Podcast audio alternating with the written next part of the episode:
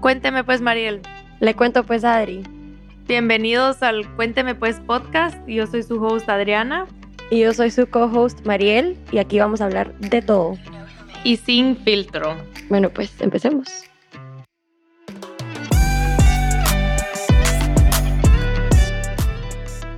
Hola, hola, aquí estamos de regreso en el podcast y en el episodio de hoy entrevistamos a Ana Wakeham, también guatemalteca y co-founder de, de Loreta, una marca hecha en Perú espectacular. Y a mí me encantó hablar con ella porque nos contó acerca de su carrera, todas las vueltas que le ha dado la vida y cómo se ha reinventado varias veces en su carrera profesional, agarrando todos los errores como oportunidades para crecer y expandir y hacer las cosas mejores. Sí, y un takeaway que me llevo yo de esta conversación, creo, es el hecho que ella, antes de empezar esta marca en la que actualmente em, pues fundó, ella tenía otra marca de ropa y me encantó el mensaje de solo porque una vez no te fue como esperabas o no alcanzaste los objetivos que pensabas, no significa que no puedes volver a lanzarte, como dice la Dani Schultz. Pero em, me encantó ese mensaje. Siento que igual ella se relanzó en la misma categoría. Cualquier otra persona diría, bueno, no me fue bien en, en la ropa, entonces pues voy a probar algo más. Pero ella nos, nos cuenta mucho de cómo ella usó su primera experiencia como su universidad para su segunda experiencia. Entonces siento que eso fue muy único de la conversación y nos dejó con mucho que pensar y pues aprender. Y nos encanta que mujeres chapinas estén haciendo cosas diferentes, entonces nada, aquí les dejamos el episodio. Bueno, bienvenidos de regreso al Cuénteme Pues podcast. Hoy tenemos a Ana Wakeham, que es una de las fundadoras de, de Loreta. Ana, bienvenida. Bienvenida. Hola chica, gracias, gracias por, por invitarme y por por, por pensar en mí para, para participar en, en, en, tan chévere proyecto. Para nosotros es un honor, o sea, yo, yo conozco tu marca por Atelier, que es una tienda que empezó en Guatemala y ahora está en Miami y desde siempre me ha fascinado, creo que ah, desde incluso cuando era Child of the Universe, eh, ya vamos a llegar a eso, pero nos, quisiera que nos empezaras a contar eh, quién es Ana, tanto como persona como emprendedora.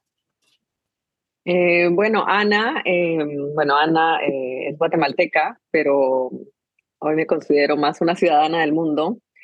me gusta simplemente decir que, que, nací en Guatemala, pero, pero realmente ya en mí hay un poquito de, de todo. Y, bueno, Ana como persona, creo que su rol más importante, primero es, es, esposa y es mamá. creo que es el, el, el, rol más importante y con más responsabilidad en mi vida de ¿no? ser madre. Y creo que, bueno, Ana es eh, la persona, creo que es un poco, podría decir hasta a veces quizá un poco tímida, eh, pero eh, es alegre, le gusta, le gusta bailar, me, me, gusta la música, me encanta el arte, me encanta viajar, la naturaleza. soy, me considero una persona tranquila y, bueno, y Ana, la emprendedora, bueno, me ha tocado conocerla, ¿no? En estos últimos años, porque no siempre he sido emprendedora. empecé eh, siendo emprendedora hace más o menos siete años y ahí poco a poco eh, me he ido conociendo, ¿no? Eh, me he ido conociendo cuáles son mis fortalezas, cuáles son mis, debilidades, como emprendedora, como, como gerenta de, de, de, un negocio, ¿no? Y, y bueno, ahí, ahí vamos, ¿no? Eh, eh, creo que tengo mucha eh, fuerza o sí, como que, bueno, no, no sé buscar la palabra, pero no, no me doy por vencida tan fácil, eso me he dado cuenta y bueno, eso, eso, creo que se lo debo mucho a mi abuela materna, que, que es una persona que siempre me, me ha enseñado a, a, seguir luchando, ¿no? Y no darme por vencida. O sea, que muy perseverante y eso, ella era muy perseverante, me imagino. Sí, sí, mi abuela materna, eh, eh, ella desde pequeña pues no, no aprendió mucho, solo aprendió a leer y y eh, a escribir poco y matemáticas, no terminó el colegio y aún así ella pues sacó adelante una empresa muy grande en Guatemala, que bueno, después se encargaron sus hijos de llevarla y, la vendió a una multinacional. Pero, pero más que todo era siempre su actitud, ¿no? Su actitud siempre fue de no darse por vencida, eh, de aunque no te quieras levantar de la cama, te levantas y sigues luchando y siempre encontrar el camino. Y yo creo que eso ha sido una de las cosas que como emprendedora em, me ha guiado y me ha ayudado a mí mucho a seguir adelante. Qué lindo. Creo que esos ejemplos que tenemos de la gente alrededor nuestro, la verdad es que hacen tanta diferencia en cómo nosotros nos vamos desarrollando a través de los años. Eh, al final, uno, siento que uno va copiando lo que, lo que uno ve. Entonces, qué lindo que ya te puedo dar tan buen ejemplo.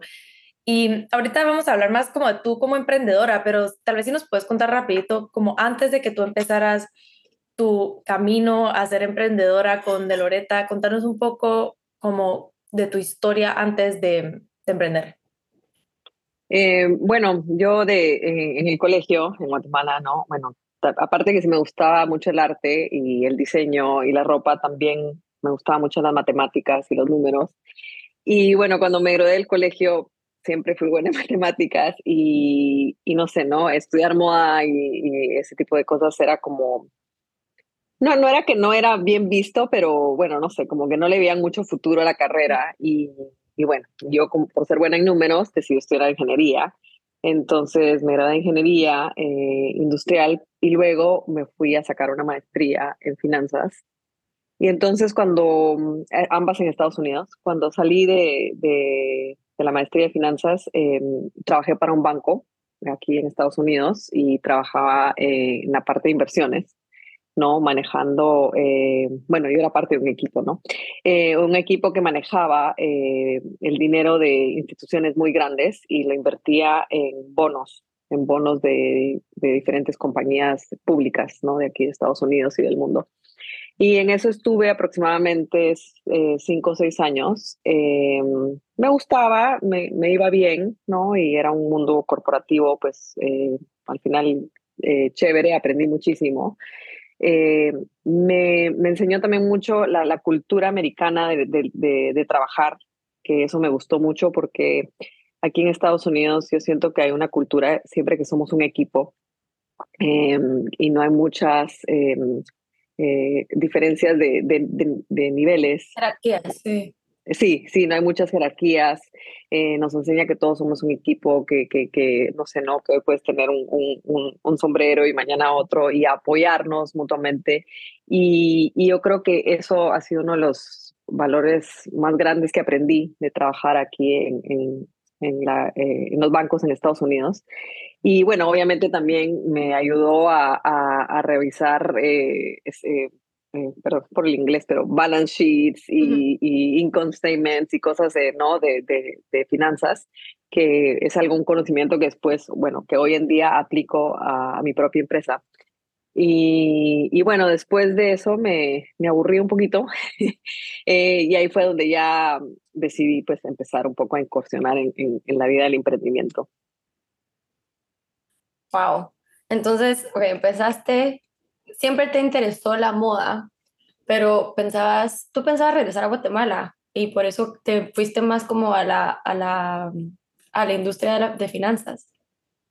Sí, la, mi, la, empresa de mi familia en ese momento eh, era, una, era una fábrica de alimentos y claro, yo, yo pensaba en mi mente que iba a estudiar ingeniería industrial y que iba a regresar a trabajar con ellos y bueno, eso ya nunca se dio, me, me quedé en Estados Unidos y me seguí quedando y ya nunca regresé. Y, y bueno, y también me, me, gustó mucho más la parte de finanzas que la parte de, de, producción y, manufactura. Entonces ya me, me, fui quedando y, y, nada, ¿no? Ahí fue donde encontré finanzas, el, el banco y, y, ya después me, me salí que fue donde decidí empezar lo de la, la florería, ¿no? Que ese fue mi primer emprendimiento. ¿Y qué, o sea, cuál fue el sentimiento o el momento que te llevó a quiero dejar la vida de corporate y empezar eh, la floristería? Eh, yo ahorita estoy en una transición de carrera y está, bueno, ya, ya oficialmente renuncié, mi último día es el 30 de junio, pero para mí renunciar, porque me encantaba eh, la compañía, pues me encanta la compañía, el equipo, entonces era como muy difícil para mí tomar esa decisión y poder decir, me tengo que ir y me, y me voy porque pues tengo otra oportunidad, que eh, me regreso a Guate y así. Entonces, ¿cuál fue como el momento para ti para decir, me, quiero un cambio de, de carrera? Bueno, en realidad nació un poco eh, cuando yo estaba en Nueva York, me comprometí con mi hoy esposo, que es peruano, y mm, yo empecé a, meterme mucho en ver cómo íbamos a decorar el, matrimonio, ¿no? Y nos casamos en Antigua y empecé a ver mucho el tema de las flores y la decoración.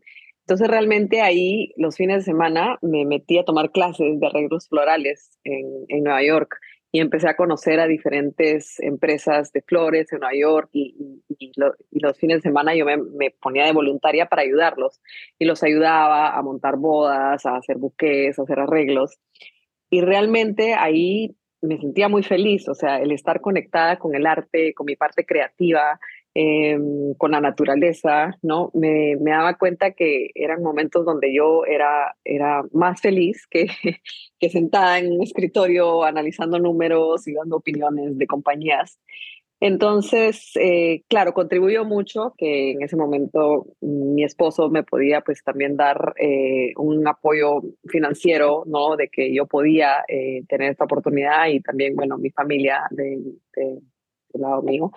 Y eso ayudó porque obviamente emprender es, es económicamente es una eh, puede ser una posición bien difícil económicamente, ¿no? Entonces tienes que al principio, no sé, ¿no? Eh, sacrificar un montón de cosas.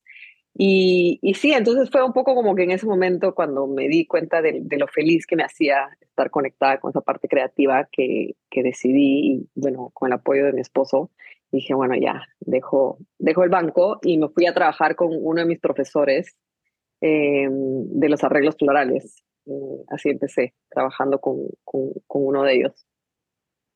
Wow.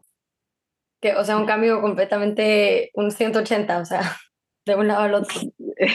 sí, no, totalmente. Salí de, de usar, no sé, no suits todos los días, o sea, eh, ir como toda elegante, no toda formal al banco, un, horario, bueno, muy restringido. Eh, bueno, una, una, compañía muy chévere, pero también me fui eso como a vivir esta vida un poco más relajada, hippie, no sé, ¿no? A, ir a trabajar en un estudio de flores, entre flores, eh, un poco de caos y, y, y, suciedad hasta cierto punto, porque las flores el producto final es lindo, pero el, el, el, llegar a ese producto a veces es muy caótico. Y, mm, y, sí, la verdad que fue, fue un cambio bastante radical y bueno, obviamente mi, mi cheque pasó de ser un montón a nada, eh, pero, pero bueno, pero, pero estaba contenta. Y, y, bueno, en Nueva York, que, que tienes, no sé, ¿no? En Nueva York que es como una de las capitales del mundo para mí, ¿no? Entonces también era muy lindo porque tú vas al mercado de flores y hay flores de todo el mundo, pero de todo, todo, todo, todo el mundo. O sea, si quieres un tulipán, hay el tulipán de color que quieras, del tamaño que quieras, con cuatro pétalos, con ocho pétalos, con diez pétalos. Eh, hay, ¿me entiendes? Eh, eh, si hay rosa, hay la, o sea, no hay una rosa roja, ¿no? Hay 25 tipos de rojas, rosas rojas, de diferentes variedades de roja, chiquita, grande, con salpicado. Todo, bueno, no sé, ¿no? También el haber hecho eso en Nueva York y además que es una ciudad de luchadores, porque la verdad que el que está en Nueva York tiene que tener como, como dirían, no sé, no, mucha garra y, y, mucha personalidad, porque si no te, si no te dejan, si no te, te, te apachan. Eh, entonces, eh, también eso fue súper, eh, bueno, fue muy chévere. Y bueno, solo les quería contar, mi español es un poco más, hoy en día estoy un poco más peruanizada que, que chapinizada, así que si me oyen más hablar como peruana, eh, disculpen, pero no hay nada que hacer. Me encanta este cambio radical de, de tu carrera. ¿Tú crees que si no hubieras tenido el apoyo económico te hubieras lanzado tan rápido? Mm, creo que me hubiera costado mucho más. Sí, creo que la respuesta es no. Creo que no me hubiera lanzado tan rápido. Creo que quizá, no sé si alguna, si, si lo hubiese hecho en realidad no sé si lo hubiese hecho, eh, especialmente viviendo en Nueva York, una ciudad tan cara. Eh, creo que si no hubiese tenido ese apoyo económico, es posible que hoy en día seguiría en el mundo corporativo, en el banco. Eh, definitivamente eso ha sido uno de los factores definitivamente más importantes que me ayudaron a, a, tomar esa decisión, por lo menos tan rápido, ¿no? Como dices tú, ¿no? O, o, con, o con, tanta seguridad. Eh, claro, difícil saber qué sería hoy, ¿no? Pero... No, te pregunto porque siento que lo primero, o sea, mucha gente lo que los frena es ese, ¿verdad? Ese lado económico. Y, o sea, tú tuviste, bueno, a tu familia y a tu esposo que, que te podían apoyar en el momento, pero digo, si alguien está escuchando y tiene como que un sueño o quiere cambiar su carrera y eso es un limitante, eh, siempre hay otras cosas, o sea, tú puedes, no, eso no debería ser un limitante a la larga, ¿me entiendes? Tú puedes tomar pasos para que tú puedas ir ahorrando y mantener ese trabajo en el banco, ir ahorrando poco a poco en lo que logras tener suficientes ahorros para después lanzarte, ¿sabes? Como que siento que eh, para mí que ha de ser el de los limitantes más grandes y siempre hay un plan que puedes que puedes armar, siempre hay algo que puedes hacer. Acabamos de entrevistar a una que nos dijo, em, que, nos dijo que ella fue al banco y pidió un préstamo, eh, ¿verdad? O sea, siempre hay opciones. Entonces, como que siento que, por eso te pregunto, porque creo que no, no nos deberíamos de quedar como en un lugar que no nos va a hacer feliz o que vemos que no es lo que queremos a la larga por esas limitaciones y más como buscar qué podemos hacer para, para tener esos recursos para después lanzarnos, pues.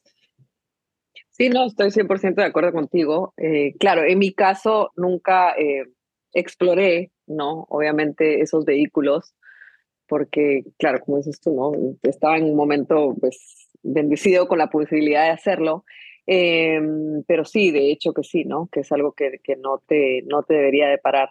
Como dices tú, hoy en día hay, hay muchos vehículos, ¿no? O sea, puedes pedir un préstamo a tu familia, puedes pedir un préstamo al banco. Eh, hoy en día puedes hacer un crowdfunding, ¿no? Todo esto que, que hace la gente también y arma estas campañas. Eh, la verdad que, que sí, o sea, hoy en día no, es algo que tal vez puede retrasar ¿no? lo que quieres hacer o retrasar el cambio, pero no, no te debería de limitar. Y bueno, sobre todo en, un país como, como Estados Unidos, creo que, del primer mundo, ¿no? Donde también eso creo que también te ayuda un poco más, ¿no? Aquí hay, hay, hay aquí hay para todos, ¿no? Hay para todos, hay abundancia y eh, realmente aquí el, el, bueno, siempre, no solo aquí, ¿no? Pero en el mundo, cuando quieres, se puede, ¿no? Entonces sí, estoy de acuerdo contigo. Sí, y este, este fue tu primer emprendimiento, ¿verdad? Sí, sí, sí, lo de las, lo de las flores fue mi primer emprendimiento. Bueno, y me imagino que viniendo del banco, pues todo eso te ayudó también para poder crear un balance sheet bien, capaz tus proyecciones de crecimiento los primeros años, para ver cuándo ibas a poder break even y así. Pero ¿cuáles fueron algunos de, las, de los obstáculos que te encontraste eh, al principio? emprendiendo por primera vez? Sí, bueno, no, con lo de las flores, ya cuando decidí yo poner mi, mi porque al principio trabajé con, con profesores, ¿no? Para, o sea, yo siempre, bueno, esto siempre, ahora que tengo sobrinas y sobrinos y que están a punto de, bueno, que se acaban de graduar de la universidad y que están a punto de salir, y hay, hay quienes quieren hacer sus propios negocios y yo les digo, no, no lo hagas, o sea, no todavía, ¿no? Le digo, primero aprende con dinero ajeno eh, porque, porque sí, o sea, ándate, trabaja ahorita para una compañía que tal vez haga lo que tú quieres hacer. No tengo justo una sobrina maravillosa que se acaba de graduar de, de moda en, en y ella decía, no, yo quiero regresar a Guatemala, quiero poner mi propia marca. y quiero, no, y quiero, y quiero hacer todo esto en Guatemala. Y yo le decía, sí, le decía, lindo, y lo vas a hacer, pero ahorita aprovecha, eh, estás con un excelente currículum, entra a trabajar a, no sé, ¿no? Si puedes, a estas marcas enormes y, aprende, aprende, aprende, absorbe, absorbe, absorbe. Y, y luego ya vas con este conocimiento y aprendes lo tuyo, ¿no? Entonces, bueno, a mí me, obviamente me ayudó a estar con los profesores, ¿no? Ahí voy aprendiendo, pero claro, ya cuando tienes lo tuyo, yo creo que una de las cosas más difíciles es la, parte de la venta, ¿no? Los sales, o sea, cómo darte a conocer. Creo que eso es uno de los retos más difíciles, o sea, eh, que también me ha pasado en la moda, ¿no? O sea, tú puedes tener un producto muy lindo, pero ah, ¿cómo haces que, que el mundo se entere de que tu producto es lindo?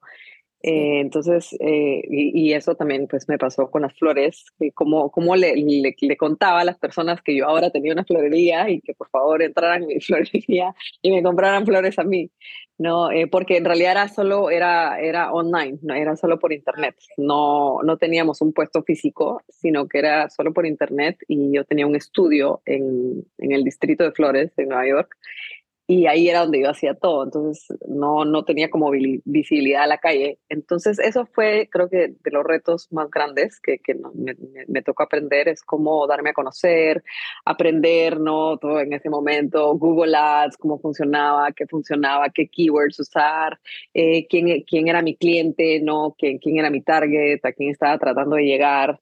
Em, eh, eso creo que ha sido pues una de las cosas de, de los retos más más difíciles, ¿no? Em, y bueno, en ese momento también, por suerte, yo no tenía hijos, entonces no, no tenía el reto de que era de balancear mi tiempo entre, entre, mm, bueno, mi esposo también trabajaba mucho, incluso más que yo, entonces prácticamente yo me podía dedicar el día entero a, hacer las flores, ¿no? Pero hoy en día o más adelante yo creo que con, con el tema de, de la moda y la ropa, uno de los retos más grandes también ha sido el, el, el el balancear mi tiempo entre la carrera y, y, mi familia. Em, creo que ese también ha sido uno de los grandes retos.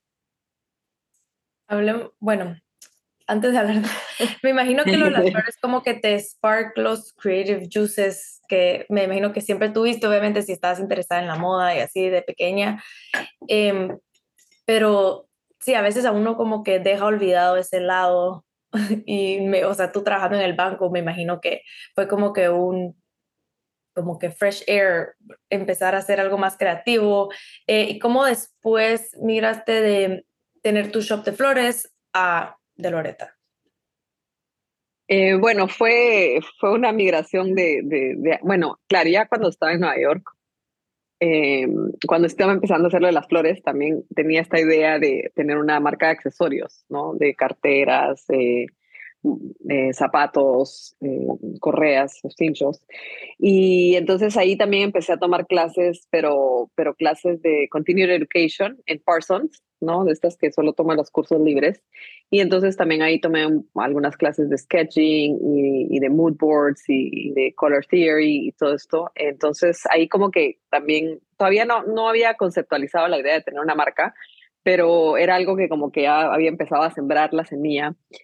Y bueno, al final nacen mis hijos, ¿no? Yo, igual seguía con la, con la, con la florería. Tengo, tengo dos, dos hombres que hoy en día tienen 12 y 10, pero eh, ellos nacen en Nueva York y en, cuando el más grande tiene dos años, decidimos eh, con mi esposo dejar Nueva York e irnos a, a Perú. Em, entonces hay un poco que las circunstancias me, me fuerzan a, a, dejar la, la florería y, y, es cuando llego a Perú que empiezo otra vez como a, a, darle vuelta a estas ideas de hacer algo, otra vez de emprendimiento, eh, pero ahora qué, ¿no? y ahí es donde, bueno, sí me demoró un tiempo, eh, no más o menos un año y medio, dos años de estar en Perú, de, de como empezar a pensar qué, qué hacer, ¿no? ¿Qué hacer con, con mi vida? ¿Cuál sería el siguiente paso? También de adaptarse, porque pues me imagino que nunca habías vivido en Perú, llevabas, no sé, ya varios años viviendo en Estados Unidos, regresar a Latinoamérica también es otra, es, regresar a otro mundo, entonces la adaptación creo que también toma tiempo, ¿verdad? Sí, no, definitivamente, ¿no? Eh, como dices tú, ¿no? Yo ya me consideraba hasta cierto punto no quiero decir americana, pero sí, o sea, había vivido más años de mi vida consciente en Estados Unidos que en Guatemala o Latinoamérica. Entonces sí, estaba muy pegada a las costumbres americanas y, sí, llegar a Perú, eh, claro, si bien somos igual una, son una cultura latina muy parecida a Guatemala, o sea, es un país nuevo, con, con cosas nuevas, con una cultura igual un poquito diferente. Y, claro, llegar con dos niños pequeños a un poco a conocer, o sea, conocía a la familia de mi esposo, pero tampoco no conocía a nadie más. Eh, entonces sí, como que sí me demoró, yo diría aproximadamente dos años en, en, como empezarme a sentir cómoda con, con, con el ambiente de Perú. Y, y, bueno, y por suerte con las flores, en el momento que yo decidí que la iba a cerrar, eh, una, un, como yo, yo trabajaba en este, era un edificio en Nueva York y eran varios pisos y, y, cada piso habían como cuatro o cinco estudios de personas que hacían flores. Algunos era también así como yo, que vendían flores al público, o sea, eh, como de retail, y otros era que sabían solo eventos. Entonces había un chico que le hacía eventos, pero él no tenía floristería eh, retail, ¿no? De, para, el, para el público. Y entonces él, en el momento que supo que él iba a cerrar, o sea, sin, sin yo realmente decirlo, él me escribió y me dijo, ¿por qué no me la vendes a mí? Y fue así como, ok, te la vendo. y bueno, se la vendí y todavía está activa. Eh, se llama, sí, se llama Gabriela Wake and Flowers, y ahí está el, la página web, si la quieren buscar. Y, y, bueno, sí, se la vendí y él siguió con la, él siguió con la florería, así que esa parte fue bonita porque no se perdió, ¿no? Y, se quedó. qué increíble. Sé que se había cerrado, no sé por qué asumía eso, pero qué increíble que siga el legado y pues no sé, ahora tú estás viviendo en Nueva York, ¿verdad? No, yo ahora estoy en Miami. Ah, estás en Miami. Bueno, pero al saber que existe y no sé, como que qué lindo. Entonces, estás de vuelta en Perú y, y, ¿qué pasa? Porque ya tenías esta idea y me gusta que regresaste a tomar clases eh, de sketching. Algo que mi papá siempre me ha dicho es que todo se aprende a todas las edades. Él hizo su maestría a los, empezó a los 40, creo, y se graduó cuando yo tenía más o menos 40, cuando yo tenía 40, cuando él tenía 44 años. Y para él era muy importante que mi hermana y yo viéramos que él a esa edad estaba retomando los estudios, porque siempre hay algo que se puede aprender para después aplicar a, a lo que sea que estemos viendo en esa etapa. Entonces me gusta que nos contaste esto, porque ya estabas con una idea de empezar algo nuevo y pues tenías, eh, tenías que tomar nuevos skills para para ver cómo lo adaptabas. Entonces, contanos un poquito, eh, llegando a Perú, en términos del trabajo, ¿qué pasó? Sí, bueno, llego a Perú y, bueno, sí, bueno, con esto con, con, con, los niños, todo, y sí, al, poco, bueno, a los dos años me doy cuenta que, claro, es que lindo, maravilloso ser mamá, pero también quería algo, hacer algo más con mi tiempo. Y entonces, claro, siempre pues Perú era muy conocido por el algodón, ¿no? Incluso acabando de tener hijos, era como que todas las pijamitas eran de algodón peruano y las frazaditas. Y, y bueno, entonces justo tengo una amiga en Nueva York que me dice, oye, ¿y por qué no empiezas a hacer t-shirts de algodón peruano? Y en el momento que ella me dice esto, no sé, bueno, ya tenían bastante tiempo, pero empiezan a salir como todas esas t-shirts con, con con frases chéveres, eh, ¿no? Como New Rock o no sé, ¿no? Cosas así, eh, ¿no? Que empiezan a salir como esta moda de, de estas t-shirts, simplemente una t-shirt blanca con frases. Entonces ella, ella, me dice, oye, ¿por qué no empiezas a hacer t-shirts con frases chéveres y aquí yo te ayudo a venderlas eh, en Estados Unidos, ¿no? Entonces yo le digo, ay, sí, ¿no? Puede ser buena idea. Entonces empecé así, haciendo t-shirts, o sea, eh, empecé a preguntar, eh, ¿no? En Perú y con, con, familiares y ya la gente que conocía, oye, ¿y dónde está tela, este algodón maravilloso, dónde se consigue? Y me decían, bueno, te tienes que ir a meter y bueno, si, si algún día llegan a ir, se llama Gamarra el sitio, pero es como ir a, que en Guatemala ni siquiera hay un lugar parecido. Pero, o sea, yo cuando llegué la primera vez era como, yo dije, no, esto así tiene que ser la India, pero con peruanos. O sea, es este sitio, es un distrito, ¿no? Y es el distrito que todo el mundo lo conoce en Perú como el distrito, pues, no de la moda, porque no hay moda, pero tú ahí sí puedes ir y tú puedes crear una marca de cero, porque hay lo que tu corazón desee para, para empezar un proyecto de este tipo. Entonces, bueno, me, me, me, me metí a conocer a Gamarra, o sea, ahí sí ya como que sin miedo, yo creo que ayudó a veces también el, el yo no ser de ahí, porque no sé, si hoy en día te dice alguien en Guatemala, oye, ándate a meter a, la zona 18, hay este mercado, o sea, yo creo que si tú creciste en Guatemala, tal vez tú dices, estás loco, yo no me voy a meter ahí. no, pero yo, al no ser de ahí, cuando me dijeron, no, tienes que ir a Gamarra, y tienes que ir acá, y tienes que ir allá, o sea, simplemente fui sin ninguna expectativa, sin ningún miedo, que creo que hoy en día, viéndolo ¿no? en retrospectiva, yo creo que ayudó, porque si no a veces no te atreves a ir, porque eh, en efecto algunos de estos mercados o sitios donde tenías que ir a conseguir las cosas eran, eran sitios que, que sí, pues te daban un poquito de miedo y pasabas por unos sitios donde habían maras, eh, no sé, ¿no? Y, y, y, bueno, encima de todo yo en Perú y me iba con Waze. Y a veces yo, porque yo no tenía ni idea de cómo llegar, y a veces el Waze me mandaba por unos sitios que, o sea, no sé, ¿no? Yo sola decía, bueno, esto se ve así un poco peligroso, pero bueno. Y, nada, bueno, entonces llegué a Perú y, preguntando y todo, y empecé, empecé a, sacar t-shirts y después eh, llegando ahí, que hay de todo, dije, ah, mira, y también puedo hacer eh, sweatpants y, y, sudaderas, y ay, qué chévere. Entonces también empecé a comprar tela y, y alguien me dice, sí, mira, y el señor de allá te hace el estampado. Ah, ya, entonces sí, le puedo poner las frases, frases, y el señor de allá te hace el bordado. Ah, ya, entonces las puedo ir a bordar. O sea, y fue una cosa así eh, que se fue dando y ahí fue donde dije, ay, no, ¿sabes qué? Yo voy a sacar una marca. Y ahí fue donde nació Child of the Universe.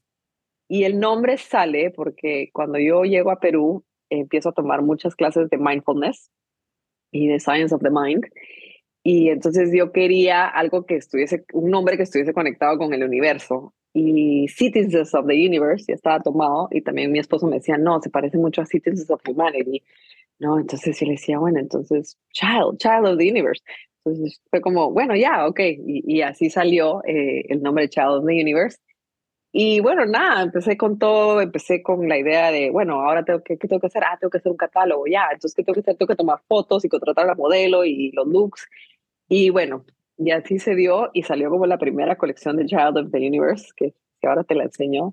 Eh, sería como hasta gracioso, pero era claro, eran t-shirts, eran sweatpants, eran sudaderas y, y t-shirts con, con frases y, y, bueno, no sé, ¿no? Sudaderas con cierres y todo esto un poco creado de, o sea, sin, sin mucha experiencia, ¿no? Sin mucha experiencia, pero bueno, salió y desde el principio, con la primera colección, como yo había vivido en Nueva York y había tenido un poco de, de, de exposure a lo que era en las ferias que se hacían eh, varias veces al año en Nueva York para, para vender las marcas. O sea, yo desde un principio sabía que esa marca yo la iba a vender, venir a vender a, aquí a Estados Unidos. Entonces, desde el principio apliqué, apliqué a la feria, dije, esta es mi marca. Me acuerdo que me dijeron, ya, pero ya estás tarde, entonces necesitamos que nos mandes los samples. Tienen que estar aquí, no sé, era un lunes y era como que tienen que estar aquí el viernes. O sea, me acuerdo que tuve que hacer lo imposible, me fui manejando hasta el aeropuerto, a la oficina de DHL, casi que el último avión que salía era por favor para que lleguen los samples, para que me acepten para ir a la feria. Y bueno, nada, los mandé, llegaron, me aceptaron y ahí fue cuando empecé ya como, ok, bueno, esto ya es como un business, ¿no? Y tú, o sea, qué increíble, porque tú sabías más o menos del catálogo y así, pero me imagino que lanzar una marca tiene tanto, tanto detrás como saber eh, las cantidades, cuál es el precio del, para retail versus el wholesaler, o sea, cuál es, alguien te estaba guiando o cómo ibas tú más o menos aprendiendo o manejándote Bueno, sí, un poco la, la amiga que me, me, puso la idea, que era una amiga en Nueva York, ella está casada con con un chico que, que es el CEO de una marca grande.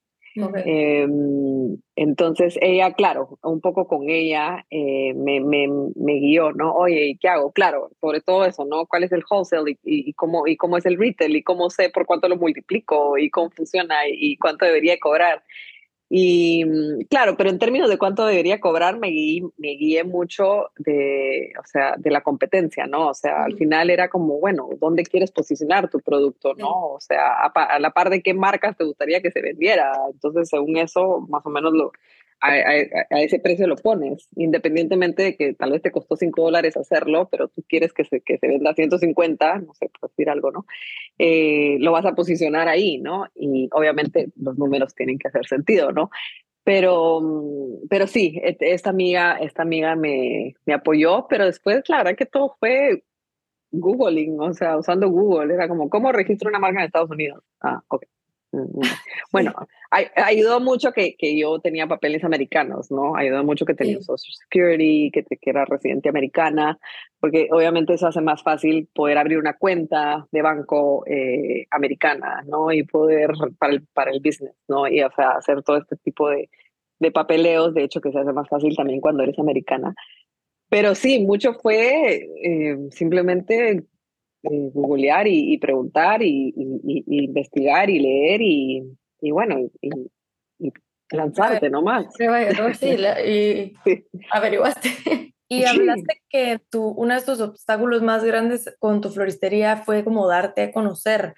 En el mundo de la moda, que es completamente, me imagino que hay cosas que aprendiste de ahí que obviamente pues las aplicaste a tu marca ahora de, de ropa, pero a la misma vez es otro mercado, ¿verdad? Y es otra industria. Entonces, ¿cuáles fueron esas maneras que tú te diste a conocer al principio? Porque creo que eso también es un tema que es súper abrumador para, para alguien que está empezando una marca, no sabe ni por dónde empezar, ni a quién hablarle, ni, ¿verdad? No, bueno, al principio me di contra la pared muchas veces, o sea, cuando llegué a esa primera feria, o sea, uno es una feria enorme en el Javits Center en Nueva York, que no sé si alguna vez han visto por afuera, pero es, un espacio, no sé, haz de cuenta, tres estadios ahí metidos, ¿no? Y hay, son líneas de líneas de, de, marcas y marcas y marcas y marcas. Y yo estaba así como que en la última esquina, eh, no sé, o sea, donde ya la que pasaba ahí era porque, no sé, no, no pasaba nadie, o sea, llegaron tres personas a ver, durante los tres días a ver mi marca, recibí tres órdenes pequeñas, de las cuales una al final fue, eh, no, no, cuando ya cuando la llamé a decirle, oye, tu orden está lista, mm, desapareció. Eh, entonces, al principio sí, ¿no? Al principio me di de, de golpes y, y, perdí plata y regresé un poco como desanimada, como que no quiero hacer esto, esto no funciona.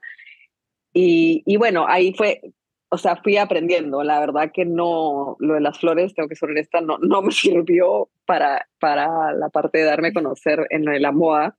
Em, yo pensé que llegabas a la feria y, y, que la gente llegaba y veía tus cosas y te ponían órdenes, ¿no? Y bueno, no, no, no es así. Y no fue así por muchas temporadas. O sea, eh, claro, entonces poco a poco me fui dando cuenta que otra vez, ¿no? Tú puedes tener un, producto muy lindo, pero ¿quién te lo vende? Entonces ahí poco a poco fui tratando de encontrar eh, agentes de venta, ¿no? Agentes de venta que, que tampoco es fácil, porque los muy, muy buenos quieren cobrar mucho o, y solo lidian con marcas grandes y los que no, los que tú puedes a veces pagar no tienen los contactos. Entonces, eh, no sé, en Perú tienen esta frase de, que dicen, bueno, te, derecho a piso, ¿no? Que te toca pagar piso. Y, y, sí, o sea, al principio yo creo que como todo negocio, eh, tienes que separar una cantidad, ¿no? De el, primer, eh, no sé, año, dos años en lo que, o sea, no como que verlo como una inversión, ¿no? No tanto como un gasto, sino como una inversión. porque sí, es una, es una curva de, de, de aprendizaje y, bueno, a menos que quizás si estás como súper, súper conectada en el mundo de la moda, eh, lanzas esta primera marca y si logras de que todo, todas las tiendas grandes te vayan a ver, al principio sí es, eh, es difícil, ¿no? Tienes que tocar muchas puertas, eh, no sé, ¿no? Mandar muchos correos, hoy en día contactar por Instagram, para que lograr estas, estas citas de, las, de los compradores, porque la mayoría de compradoras que llegan a estas ferias, ya tienen su agenda llena. O sea, ellas ya saben que van a ir, no sé, ¿no? Eh, sí, total. O sea, ya, ya, tienen, eh, ya tienen todas sus marcas eh, definidas con todos sus appointments de a dónde van a ir a comprar la colección y tienen ya hoy en día muy poco tiempo para descubrir nuevas marcas. Eh, entonces, por eso es que es, bueno, hoy en día te diría, ¿no? Es muy importante que si vas a empezar una marca, contratar a, una, a, un agent, ¿no? A, un buen sales agent, para que, que esa es la persona que tiene los contactos pueda dar tu producto a conocer. porque si no es, es bastante difícil. Pero eso solo me di cuenta eh, haciéndolo, ¿no? Haciéndolo y, y, cayéndome y levantándome de nuevo y dándome contra la pared y bueno, y, encontrando otro camino. Eh, no, no, lo, no lo sabía en el principio. Lo increíble es que no te rendiste, o sea, porque creo que mucha gente tira la toalla eh, cuando se cae una, dos, tres veces y dice, ya, no, no, no doy más. Y creo que regresa a lo que nos contaste al principio de tu abuela, que siempre, pues ella era muy trabajadora, luchadora y capaz es algo, o tú, tú lo traes de ella o lo aprendiste de ella, una mezcla de los dos, pero en vez de tomarlo como o sea, fallaste, lo tomaste como aprendizaje y oportunidad para ver qué puedes cambiar, qué puedes mejorar, para que siga creciendo, tanto tú como emprendedora como la marca. Sí, no, 100%. O sea, con Child creo que hasta cierto punto, eh, si bien, o sea, fue exitosa en Perú, pero no logré mi objetivo, que era que fuera exitosa en Estados Unidos, eh, me dio eso que tú dices, ¿no? Me dio muchos, muchos aprendizajes, eh, porque también yo estaba, a veces también uno empieza y uno quiere ser para todos, ¿no? Uno quiere que su, producto le guste a todo el mundo, ¿no? Y también a veces cuando estás empezando, o a mí me pasó, ¿no? No a todo el mundo, eh, no sé, ¿no? Sacas vestidos cortos y te empieza a decir todo el mundo, ay, pero ves, ¿por qué vestidos cortos? Yo quiero vestidos largos. Ay, entonces también, ya, saco vestidos largos. Ay, pero no, pero ¿por qué con manga? No, yo, quiero sin manga. Ay, ya, entonces también sacas sin manga. Ay, pero ¿por qué ese material? Mejor de un material que brille más. Ay, ya, entonces yo empecé y, y claro, era como, entonces empezaba a hacer de todo un poco, o sea, hice hasta chumpas de cuero, ¿no? Hice, o sea, hice sacos sastre, hice chumpas de cuero, hice jeans, em, todo esto bajo la marca de Child. De, todo. O sea, todo bien hecho, todo bonito, todo, todo chévere, pero, o sea, también cuando estás empezando, que eso otra vez lo aprendí con Child, ¿no? Tú tienes que enfocar, ¿no? O sea, idealmente buscas un producto en el que eres buena o, o eso y, y, creces con eso, o por lo menos es lo que ya con Deloreta me pasó, y ya después, a partir de que estás establecida con eso, ya puedes empezar a expandir en otras categorías. Pero yo al principio con Child no sabía, ¿no? Entonces era así, em, como te digo, ¿no? Así un poco de todo. Em, pero bueno, pero otra vez, ¿no? Como dices tú, por suerte no, no me di por vencida. O sea, si bien no era financieramente abundante lo que ganaba en Child, era lo suficiente como para seguir, ¿no? y, y como que siempre, no sé, la vida te, te, te, da estos respiros, ¿no?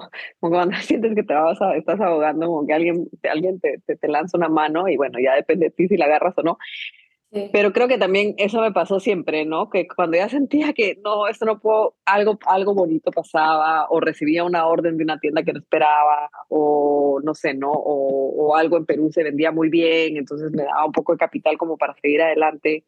Y, pero, pero sí, con, con Child fue más eso, ¿no? Fue, fue como mi, mi undergrad de, de how to create a, a, brand. Creo que e, eso fue lo que Child fue para mí, ¿no? Fue como este proyecto donde aprendí muchísimo. Eh, incluso, eh, solo les tenía que contar que, bueno, logré una orden de anthropology cuando ah. tenía a Child of the Universe y era una orden de 2.000 piezas ¿no? Cuando yo estaba acostumbrada a producir 150. Y por supuesto que dije que sí, ¿no? O sea, cuando me dijeron, ¿tú puedes ser yo? Sí. O sea, en mi vida había hecho dos mil piezas. y dije que sí, y bueno, fue un desastre. O sea, el producto llegó, llegó como tenía que llegar, todo llegó perfecto, pero en el camino, o sea, perdí una cantidad de plata, eh, hubieron, porque eran unos sacos bordados, hubieron muchos sacos que, que los tuve que, pues no tirar, pero como, como sacar, porque había muchos que estaban dañados.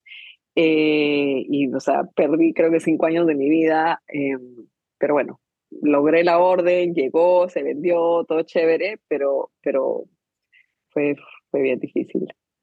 Creo que eso se refleja en tu marca de ahorita, en uh -huh. de Loreta, ahora que estás ahora que lo estás diciendo, porque tu marca ahorita es, como tú dices, como encontrar en qué sos buena, como que es muy específico tu target también. Siento yo que ya tienen como que bien identificado como que tu mercado y también solo en general como que qué es la marca, no, está, no es mucho como de ir probando, o sea, siento que uno como, como consumidor ya sabe qué esperar de, de tu marca. Entonces, como me gustó también que dijiste que eso fue como tu undergrad, tener esa marca, o sea, como, bueno, mi papá siempre me dice, o sea, yo antes de que me fuera bien en un negocio, me fue mal en tres, ¿verdad? Mm. Y es lo que dijo Mariel, o sea, es, uno a veces dice, bueno, si no, si no pude con, pues, con uno lograr los objetivos que quería, entonces, ¿cómo voy a lograr en otro? Pero yo siento que de cada uno se va aprendiendo para ir construyendo ese que sí te va a hacer lograr esos objetivos. ¿Cómo lograste? O sea, uno de tus objetivos era que Child of the Universe pudiera crecer en Estados Unidos, ¿verdad?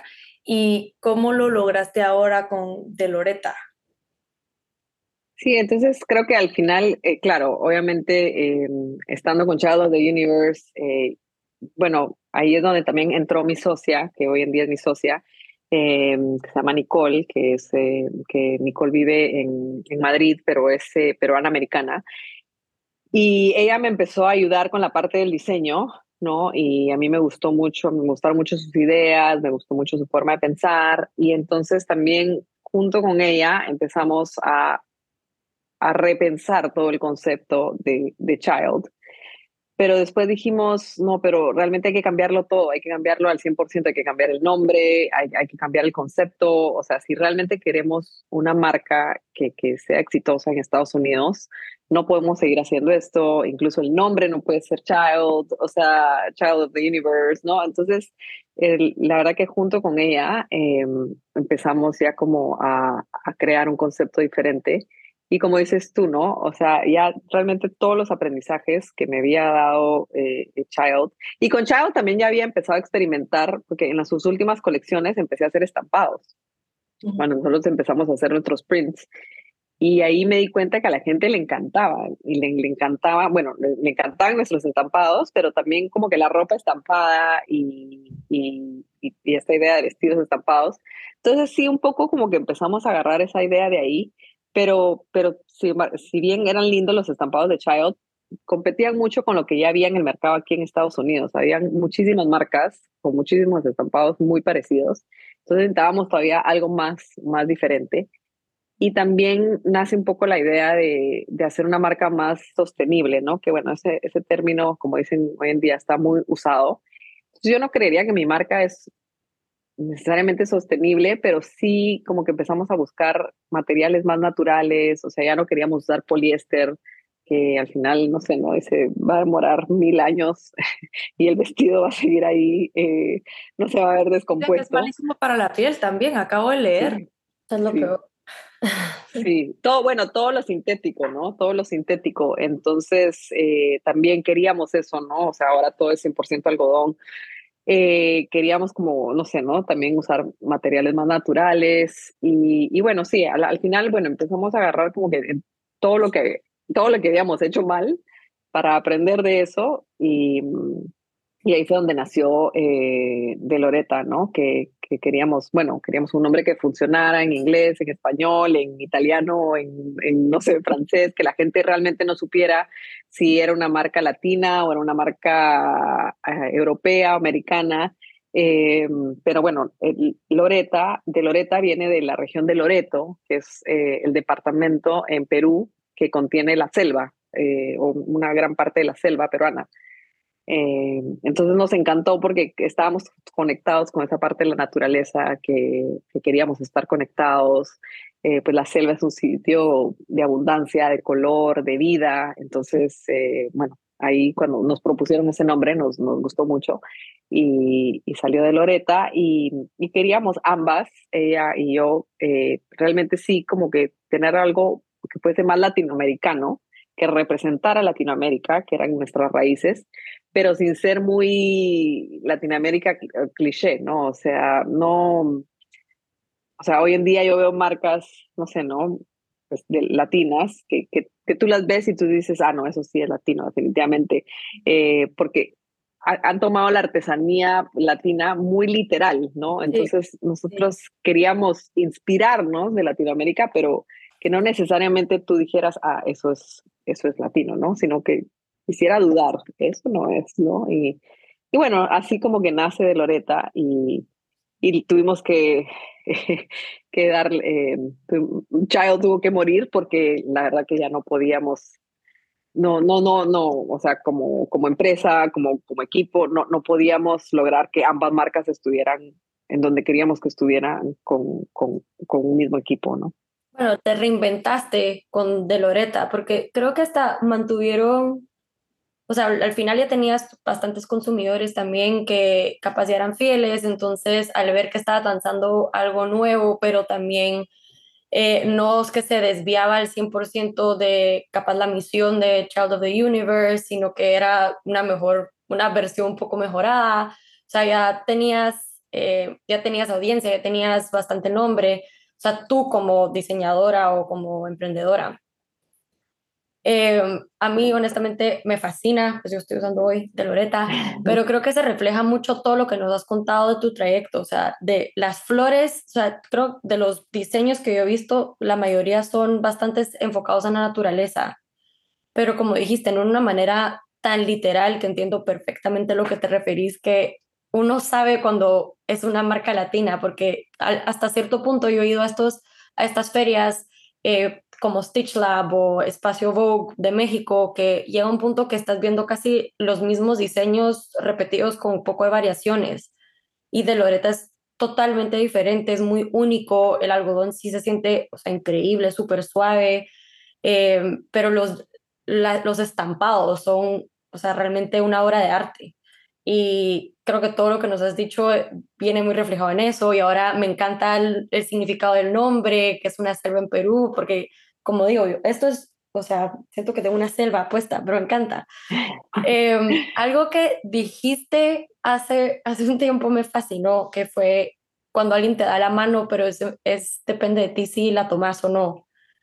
Yo creo que en esta vida cuando algo pasa, cualquier oportunidad, todo pues todo se puede ver como una oportunidad o como un fracaso y es depende de ti de cómo ves eso. Y creo que tú viste, como se le dice, el vaso lleno versus ver el vaso 100% vacío y dijiste, sí, existe una oportunidad y voy a tomar, voy a tomar la mano y voy a dar el siguiente paso. Y eso me gustó muchísimo. Ahora que ya creo que hemos hablado bastante de todo tu trayecto, quisiera que nos hablaras un poco acerca de siendo mamá. ¿Cuál es el balance ahora tú como emprendedora? Eh, o sea, ¿cómo, ¿cómo manejas eso? Porque ser mamá es un full-time job y es el trabajo más importante de la vida, pero también me gusta que tú siempre quisiste tener algo tuyo, algo propio. Sí, y también como que tal vez también si nos puedes compartir cómo tal vez te cambió como emprendedora ser mamá o si sí o si no, porque también uno me imagino que ya tus valores son distintos, ¿verdad? Como que tu, el manejo de tu tiempo, hay tantas cosas que, que ahora tenés que tomar en consideración versus cuando solo eras tú. Entonces, ¿cómo también te cambió eso como, como emprendedora? Eh, sí, bueno, definitivamente yo siempre lo comparto y quizás es una eh, visión muy mía, pero para mí ser mamá es el trabajo más difícil y el reto más grande que yo he tenido en la vida. O sea, puedo, puedo ahorita tomar una orden por cuatro mil, cinco mil piezas, que eso me hace parecer más fácil que ser mamá.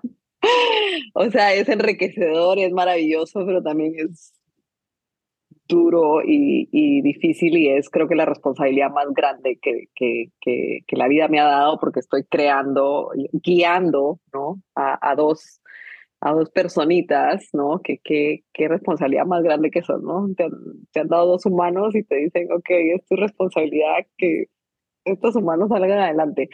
Pero bueno, eh, yo creo que el balance al final yo creo que eso es algo bien personal, ¿no? No hay, no hay una fórmula, no hay un método, eh, no hay un libro que te diga que cómo, cómo balancear la vida. Creo que eso algo, es algo que tú lo tienes que encontrar tú misma. Eh, depende también de, de, tu dinámica familiar, de, de, tu rol dentro de tu casa, el de tu esposo. Para mí el balance definitivamente, eh, bueno, yo pues por suerte encontré una pareja que, que en, ese sentido creo que somos 50-50, ¿no? Eh, ambos, ambos somos un equipo, o sea, no nos vemos, nuestro hogar es un equipo, ¿no? Ambos llevamos a los niños al colegio, ambos y los llevamos al doctor, ambos los ayudamos con las tareas, ambos cocinamos, ambos limpiamos, o sea, entonces yo creo que eso definitivamente a mí me ha ayudado a, a seguir en mi emprendimiento, pero al mismo tiempo eh, eh, ser, ser mamá, ¿no? Y, y, o sea, como te decía, ¿no? O sea, no, no hay una fórmula, es, lo que, es lo que te funciona. Yo creo que sí, muchas veces te, tienes que estar constantemente preguntando qué tan importante es esto, ¿no? O sea, como que no, no quedarme enganchada en, en cosas pequeñas, sino que siempre tratar de ver el eh, the big picture, ¿no? Em, y, darte cuenta, ¿no? Eh, cuáles son tus prioridades, ¿no? Tus prioridades en tu carrera, tus prioridades con tus hijos y, y simplemente ponerle las energías a eso creo que es muy importante, claro, cuando tienes un emprendimiento y cuando encima de todo también eres mamá, es nunca olvidarte de ti misma, ¿no? O sea, siempre te preguntan, ay, ¿cuál es la persona que tú quieres más en el mundo? Y a veces la primera, uno dice, ay, mis hijos, ¿no? Y es, no, soy yo, ¿no? Al final la persona más importante en mi vida tengo que ser yo, yo uno, yo dos, yo tres, porque, porque sí, ¿no? Si, si, si, si tú no estás bien eh, tus hijos, tu matrimonio, tu, tu trabajo no, no, no, se va a reflejar, ¿no? Igual. Y entonces yo creo que eso, ¿no? Eh, yo durante todos estos años eh, nunca he dejado de, de, seguir aprendiendo, nunca he dejado de, de, bueno, trato de meditar todas las mañanas. Yo tengo hoy en día todavía tengo un, un, terapista, un psicólogo al que voy, ¿me entiendes? O sea, me doy como esos momentos para mí eh, porque si no, sí puedo, puedo colapsar, ¿no? Porque son tantas cosas que tienes que manejar que necesito esos espacios que son solo para mí. Que, y entonces yo creo que eso es muy importante, el, el saber delegar también, ¿no? Para encontrar ese balance, el no creerte indispensable, ¿no? Porque a veces uno siente como que nadie lo va a hacer como yo. Eh, el, el, el, no creerte indispensable. Yo creo que tenemos que saber delegar, tenemos que saber pedir ayuda, eh, y también eh, en, en, lo que es la marca, en Deloreta, eh, contratar a un buen equipo, ¿no? Contratar a un buen equipo para, por lo mismo, para que tú puedas delegar, em, contratar, em, y sí, o sea, no sé, creo que eso ha sido un poco todo. ¿Y cómo me ha cambiado? No, bueno, definitivamente, o sea, mis hijos son mi motor para, para ser mejor cada día y, y eso que hablábamos, el no darte por vencida, sea, incluso hoy en día que con Deloreta nos está yendo muy bien, o sea, estamos ya en aproximadamente 150 boutiques en diferentes partes de Estados Unidos, la marca está creciendo, a la gente le gusta, eh, o sea, realmente creo que profesionalmente ha sido uno de los logros más grandes, el, el como latina, poder tener una marca que, que, que, vende pues bien en Estados Unidos, ¿no? Es, es algo que, que, me ha sido difícil, pero creo que ha sido uno de los más logros. Pero, pero claro, hay, hay muchos días durante el mes donde a veces ya no, ya no quiero y quiero tirar la toalla y estoy cansada y igual te siguen pasando cosas porque los problemas igual siguen a veces, ¿no? Y entre más vas creciendo, al principio tal vez, no sé, ¿no? Te, te arruinaban 10 blusas que venían mal cosidas o ahora pueden ser 50 y más adelante van a ser 100. Entonces, los problemas van creciendo y te vas abrumando pero creo que eso, ¿no? Mis hijos es, es, como me dan ese, ese, hoy en día también ese motor para no darme por vencida, para seguir adelante y para enseñarles a ellos también de que lo que se empieza se termina y, y, no dejar de luchar, ¿no? No dejar de luchar por lo que quieres y, y que sí, que la, la, vida es así, ¿no? La vida es, es un poco una montaña rusa, pero, pero la idea es, eh, bueno, si, si bajas, volver a subir y, y, y, sí, y siempre luchar y seguir para adelante. Me encanta. Una pregunta que te iba a hacer es que ¿qué esperas que tus hijos aprendan de verte a ti? En, o sea, siguiendo tu pasión y también cómo reinventar, reinver, reinventándote. Reinventándote, no, eh, tantas veces y me encanta lo que dijiste, que lo que se empieza se termina, que no importa que van a haber malos días, porque sí, eh, pero que siempre hay que seguir adelante. O sea, que me encanta ese mensaje. Sí. Creo que estamos llegando al tiempo, aunque me encantaría seguir hablando contigo porque he muchísimo. Pero vamos a cerrar con unas que quisiera decir que son rapid fire questions, pero terminan siendo más largas de lo que son. Pero, ¿cuáles son algunos eh, no negociables para ti? Puede ser algo para ti eh, personal o profesional. Uy, qué difícil. Eh, bueno, no, sí, unos no negociables es, uno es cómo tratamos a, nuestras personas en el equipo, ¿no? realmente nuestra, siempre la honestidad o sea, somos honestos en todo sentido a la hora de hacer contratos, transacciones, eh, ser auténticos también, somos honestos, eh, somos auténticos y mm, sí, no sé, y, somos, eh, perdón, acaba de venir mi hijo que no sé qué está haciendo aquí porque no tenía que estar aquí. no sé si, lo recogieron del colegio enfermo o qué. entonces me, me distraje un poco. Em, sí, ahí está, perdón. No, tranquila, no pasa nada.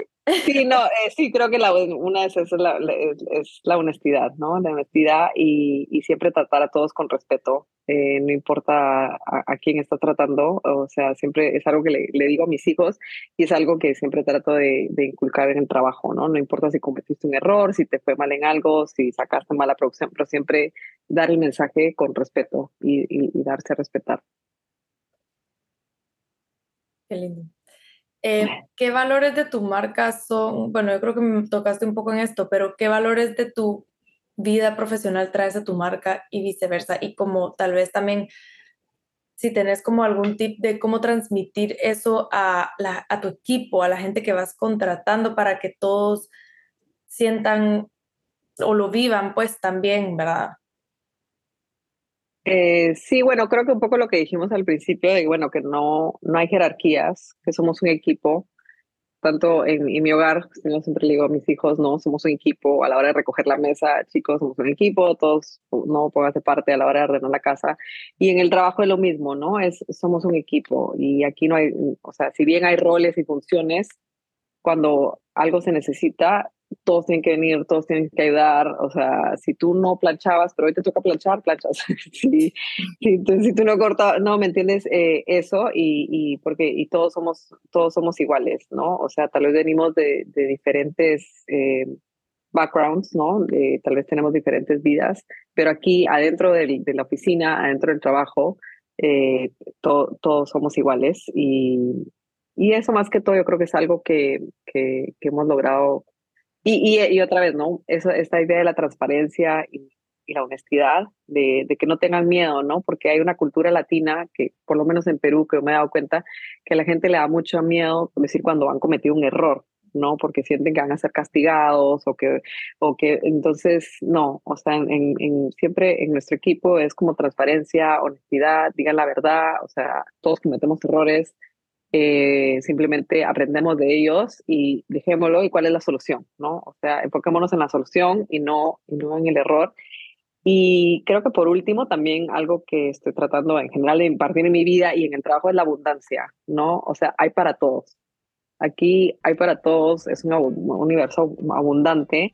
Eh, o sea, si me va bien a mí, también te puede ir a ti, también te puede ir bien a ti. O sea, hay, hay para todos, no es que yo te estoy quitando tu mercado, y, sino que realmente eh, eso, ¿no? Porque a veces también el haber crecido en Latinoamérica, hay, una, hay una mentalidad a veces un poco de escasez, ¿no?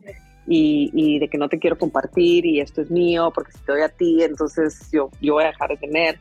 Y, y no, ¿no? O sea, yo, yo, quiero eh, impartir esta idea de que no, que, que somos abundantes y, que hay para todos y mejor, ¿no? Si te va bien a ti, es incluso mejor para mí, ¿no? Que te vaya bien a ti. Em, creo que eso serían los valores. Me encanta todo, todo, todo, todo lo que hemos aprendido de ti. Eh, creo que fue una conversación súper linda. Em, así que nada, contanos dónde te podemos seguir para los que no conocen de Loreta todavía. Em, así pueden conocer lo lindo que es la marca. Eh, bueno, el, Instagram es de Loreta Official. Em, y ahí, bueno, eh, yo no lo manejo. pero estoy pendiente. Eh, pero sí, ahí es donde, bueno, si alguien nos quiere eh, escribir, comentar algo, sí, pues todo, todo, el día lo, leemos. Y, y, bueno, y la página que es delorota.com, em, que también ahí, bueno, vendemos. Y en Guatemala estamos en Stareví, que es esta no boutique en la zona 14, que tiene esta dueña maravillosa que ha querido eh, apoyar a todas las, a todas las marcas eh, latinoamericanas, ¿no? Y bueno, aquí en Miami, pues estamos en, en Atelier, en South Miami, ¿no? Que, que, tú conoces. Y bueno, también estamos en, en Key. Y, y, sí, bueno, y depende de dónde estés en Estados Unidos, podría ser en pero... Buenísimo, pues mil gracias Ana, gracias Ana. conocerte y espero que pues todos se lleguen a conocer tu historia y de Loreto.